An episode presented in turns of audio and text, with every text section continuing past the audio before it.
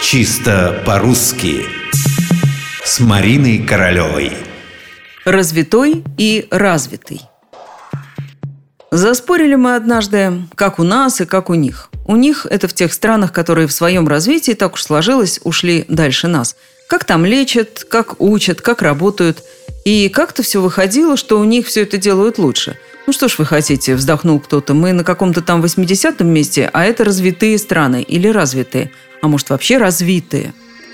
Если бы мне пришлось отвечать на этот вопрос быстро, по памяти, не задумываясь, я бы сказала «развитые». И, как выясняется, сказала бы правильно. Но если уж отвечать наверняка, надо, конечно, заглянуть в словари. Например, в орфоэпический словарь под редакцией Аванесова.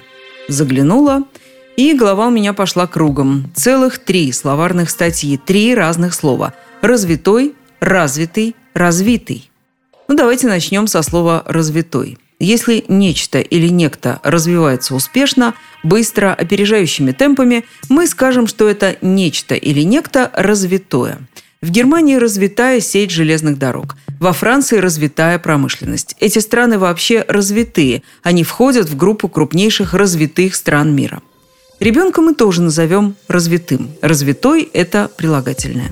А есть еще два причастия – развитый и развитый. Развитая нами деятельность привела к результату. К нам пришли новые молодые сотрудники, развитые во всех отношениях. Наконец, развитый.